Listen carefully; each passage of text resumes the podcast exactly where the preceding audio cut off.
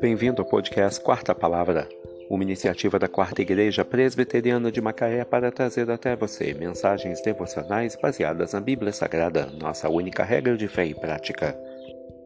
Nesta segunda-feira, 25 de dezembro de 2023, veiculamos da quinta temporada o episódio 357, quando abordamos o tema Jesus, o Rei dos Reis e o Senhor dos Senhores.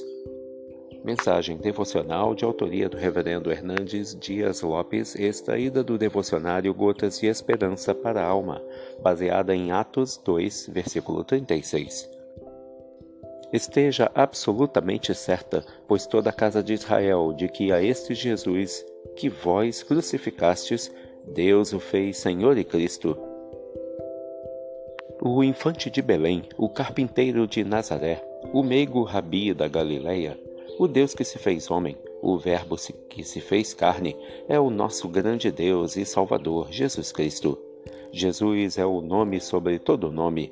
Ele é o Rei dos Reis e o Senhor dos Senhores, porque se humilhou até a morte e morte de cruz.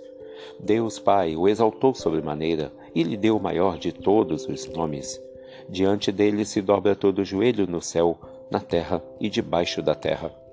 Jesus tem as rédeas da história em suas mãos. Ele governa as nações, ele levanta e destrona reis, ele levanta e abate reinos. Aos seus pés se dobram anjos, homens e demônios. Diante dele se curvam os reis da terra e os vassalos, os pensadores argutos e os indoutos, os religiosos e os ateus. Aquele menino deitado na manjedoura estava destinado a herdar o trono de Davi a assentar-se no alto e sublime trono e a reinar absoluto sobre todo o universo. Por ser ele o Rei dos Reis, você deve se derramar aos seus pés e dar a ele a glória que lhe é devida. Por ser ele o Senhor dos Senhores, você deve ser um servo fiel, submisso e obediente às suas ordens.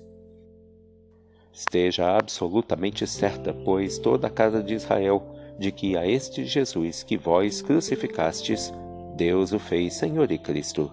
Atos 2, versículo 36. Jesus, o Rei dos Reis e o Senhor dos Senhores. Que Deus te abençoe.